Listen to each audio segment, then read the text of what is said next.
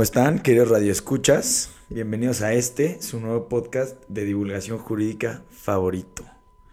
Mi nombre es Juan Pablo Delgado, soy egresado del Instituto Tecnológico Autónomo de México, OITAM, y soy abogado penalista. Trabajo en un despacho llamado Olmedo Gagiola Abogados. Y la inspiración para hacer este podcast nació de uno que me gusta mucho que se llama More Perfect, producido por NYC Studios. Y lo que, de lo que versa este podcast es que analizan las sentencias más emblemáticas de la Suprema Corte de Estados Unidos. Me encantó, se lo, recomiendo ampliamente. Y traté de buscar un podcast parecido eh, aquí en México y pues no lo encontré, ¿no? Está Derecho Remix, que son buenísimos y hablan de temas jurídicos muy importantes para el país y en la actualidad. Sin embargo, quería darle un poco un giro a este, a este podcast diferente.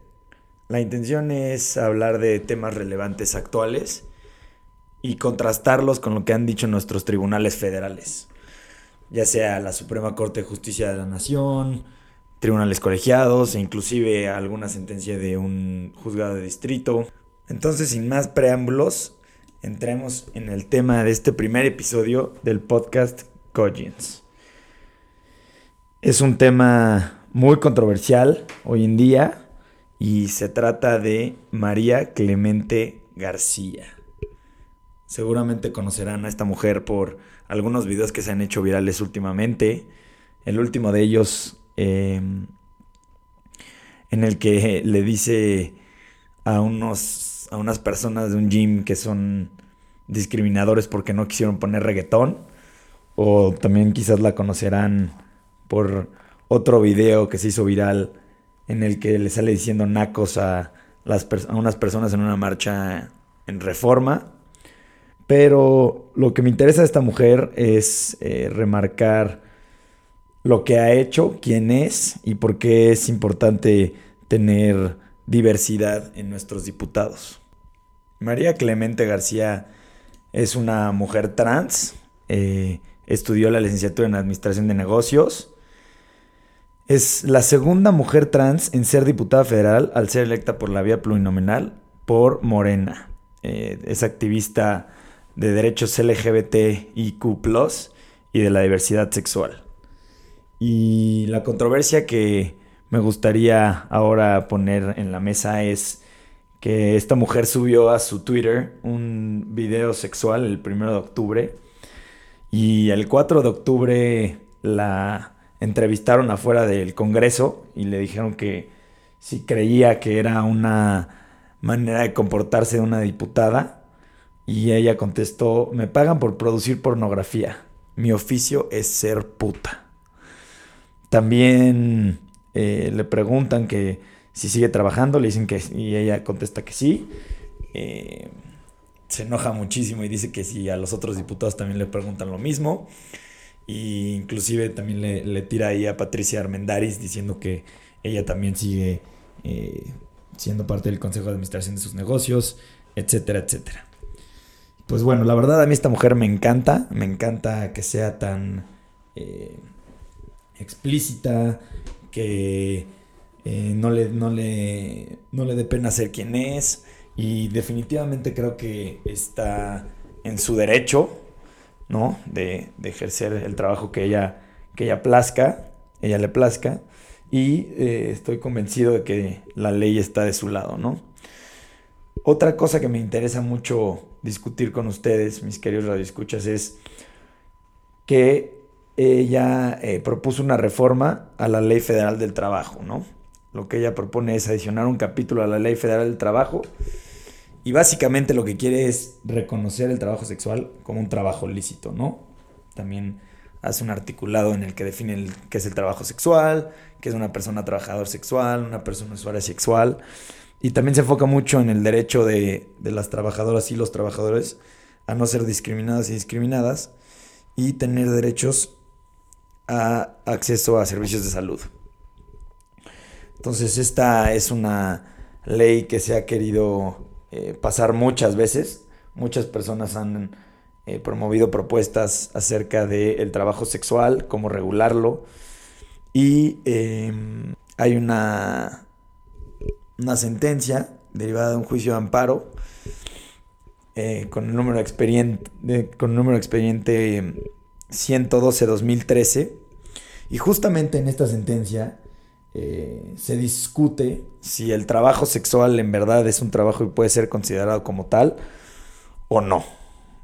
Eh, este juicio comienza en 2004, cuando se promulga la gaceta en la Gaceta Oficial del Distrito Federal el decreto por el que se expide la Ley de Cultura Cívica del Distrito Federal, ¿no? Esta ley, que quizás algunos estén familiarizados, otros no, es una ley que tiene por objeto establecer reglas mínimas de comportamiento cívico, ¿no? Y también tiene delimitadas fracciones infracciones administrativas. Eh, quizás algunos estarán em, familiarizados con esta ley porque es la que prohíbe que se pueda tomar en vía pública, que también está prohibido eh, hacer actos indecentes en vía pública, etcétera, etcétera.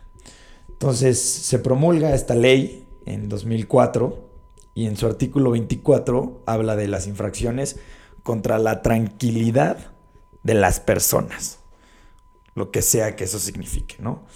En su fracción séptima refiere que es una infracción invitar a la prostitución o ejercerla así como solicitar dicho servicio. En todo caso, solo procederá a la presentación del probable infractor cuando exista una queja vecinal. Entonces, esta es el fundamento por el que no se podía ejercer el sexo servicio y porque y por lo que hacía de esta actividad que estuviera que ser clandestina, ¿no? Entonces, en 2013, el 20 de febrero de 2013, un grupo de trabajadoras sexuales promueven un amparo en contra de la negativa del subdirector de trabajo no asalariado de emitirles una tarjeta que amparara su calidad de trabajadores no asalariados. Esta eh, credencial, esta tarjeta, deriva de un reglamento que se llama el Reglamento de Trabajadores No Asalariados, que son básicamente pues, trabajadores que no tienen una... Eh, relación de, subordinación con nadie, ¿no? Como son los bienes bienes, los limpiaparabrisas, etcétera, etcétera. El Estado les reconoce su, su, calidad de trabajadores y les dan ciertos derechos de eh, salud, eh, seguridad social, etc., etc., ¿no? Entonces, estas mujeres quieren tener su tarjeta porque ellas dicen que entran en, eh, en este concepto de trabajador no asalariado y se les niega, ¿no? Promueven, por supuesto, un amparo indirecto en contra de esta negativa. Y en su informe justificado, la autoridad responsable, este subdirector del trabajo no asalariado, dice que no les puede eh, emitir la tarjeta justamente porque el artículo 24, el que acabamos de leer de la Ley de Cultura Cívica, impone una fracción administrativa a quien ejerza la prostitución. Entonces, por especialidad de normas, pues les dicen, no, no te podemos entregar tu tarjeta. Eh, ya se lleva al juicio, se hacen las estipulaciones eh, correspondientes y el 31 de enero de 2014 la jueza primero distrito en materia administrativa Paula María García Villegas Sánchez Cordero eh, decreta, por supuesto, la inconstitucionalidad de esta fracción de la ley de cultura cívica, ¿no? ¿Y qué fue lo que se, lo que se vertió en esta sentencia? Pues es muy, muy interesante y hace un eh, análisis de lo que es el derecho al trabajo, ¿no? En el artículo quinto de la Constitución Política de los Estados Unidos dice que todos pueden elegir el trabajo que quieran, siempre y cuando no afecte a terceros y sea una actividad lícita. La ley solo puede regular las... Eh, los trabajos que son lícitos o no lícitos, sin embargo, el, subdirector de trabajo no asalariado en su informe justificado dice que no se puede considerar como un trabajo digno al sexo servicio. Claro, la jueza dice que por supuesto que no, que no, no se puede calificar de digno o indigno un trabajo, eso lo determinan las personas. Y definitivamente dice que no hay una afectación a terceros, ¿no? Entonces, este, pues esta es la sentencia que emite este, este juzgado de distrito y me parece sumamente importante para el tema que estamos tratando con esta mujer, María Clemente García. Entonces, por supuesto que ella puede ser una trabajadora sexual y hacer videos eh, con contenido explícito eh, mientras trabaja en eh, el Congreso de la Unión. Entonces, queridos radioescuchas, pues este fue su primer episodio de este, de este podcast de divulgación jurídica. Lo quise hacer corto para que lo puedan ah, escuchar en un trayecto corto a su oficina, a ver a su novia, a su novio, a su novie. Entonces, este, pues hasta la próxima.